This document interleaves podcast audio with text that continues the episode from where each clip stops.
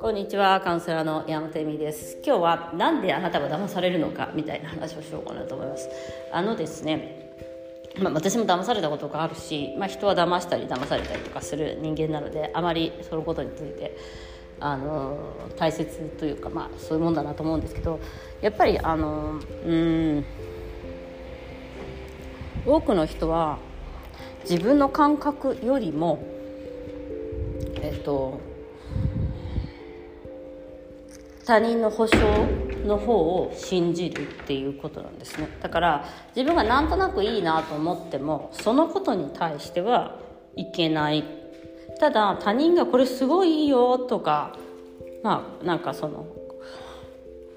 すごいこう物を買う時とかも勧められると他人のその声に、えーと、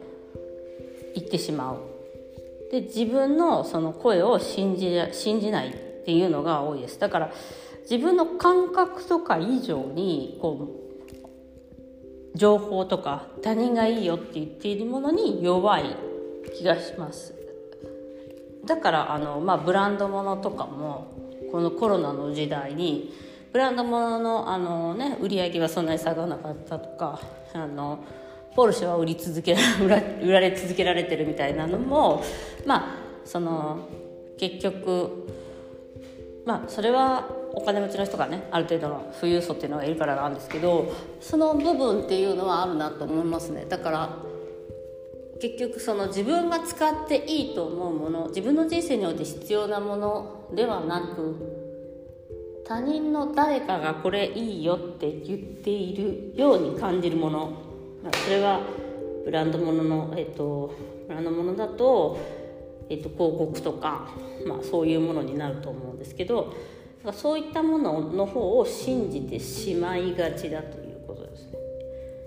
だからなんか自分が何度も何度も読んでもなかなかそれを、えっと、信じることができない。これがねすごいヨガにあるんですよ。ヨガのセンスヨガを教えててすごい思うことがなんか自分がどういう気持ちだったっていうことよりもこれは何ていう名前のヨガなんですか？とか。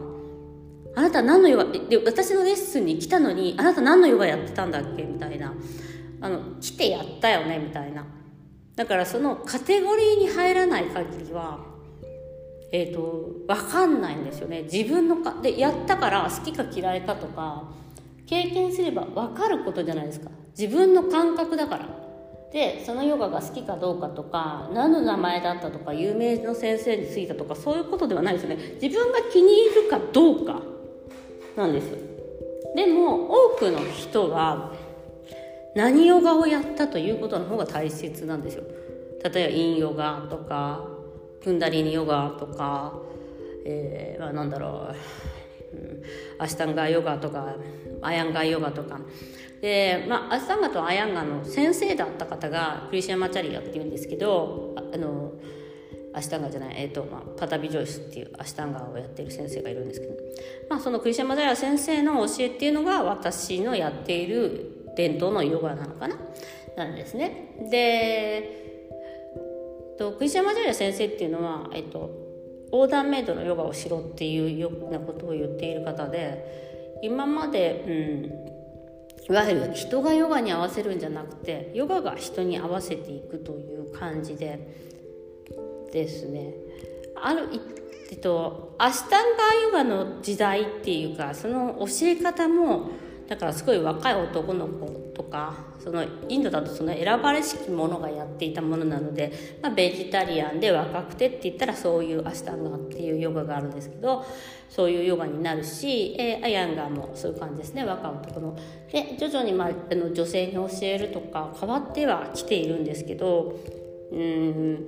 そこでやはり名前とかホットヨガやればとかなんかそういうねものに、うん、縛られやすいなと思いますね。名声とかに、うん、だからやってみて自分がどう感じるかの方が大切なのに何のヨガをやっているから私偉いんでしょみたいなのがね本当に多かったですね。あのヨガの世界の方が。なんかさあのヨガの世界ってそう精神世界だからさって思うじゃん。違うの精神世界だからこそ理論っていうかそういうまえっ、ー、となんていうの？ブランドにみんな弱いっていうね。そのちゃんとした先生なのかとかさ、まあのだから自分が何をやってどう感じたかっていうこと以上にあのそういった、えっと、私ってこういうヨガをやってるのっていうそれをやってれば大丈夫なのっていうのが見えてしまったので見えるのでちょっとヨガはそのなんかやるのがすごく逆に言えば難しいなと思っている部分があったなというところがありましたね。うん、あのまあヨガの先生同士もそうだしあのなんかそういうふうに縛られることがすごく苦しくてでも今回そのヨガの、えっと、レッスンをしようと思って募集したところですね。やっぱりなんかそういう理論的なところが何かもやっちゃってどうもヨガってっていう方もいたんであそういう方もいるんだなと思って、えっと、見てますけどあの自分で感じてほしいですね。自分自分でやって自分で感じて自分で癒されるっていうかそこはあのもちろん私がその指導はしていくんだけれども自分が、えっと、意思を持ってそこでやっていく。で自分が OK を出していくしかないんですよ。選択したものに自分が OK を出していく。だから自分が選択してきた人生に対して、えっと、OK を出していくとかいうことと全く同じことなんですけど誰かが OK を出すから私の人生は間違ってなかったんだとかそういうことではないんですよね。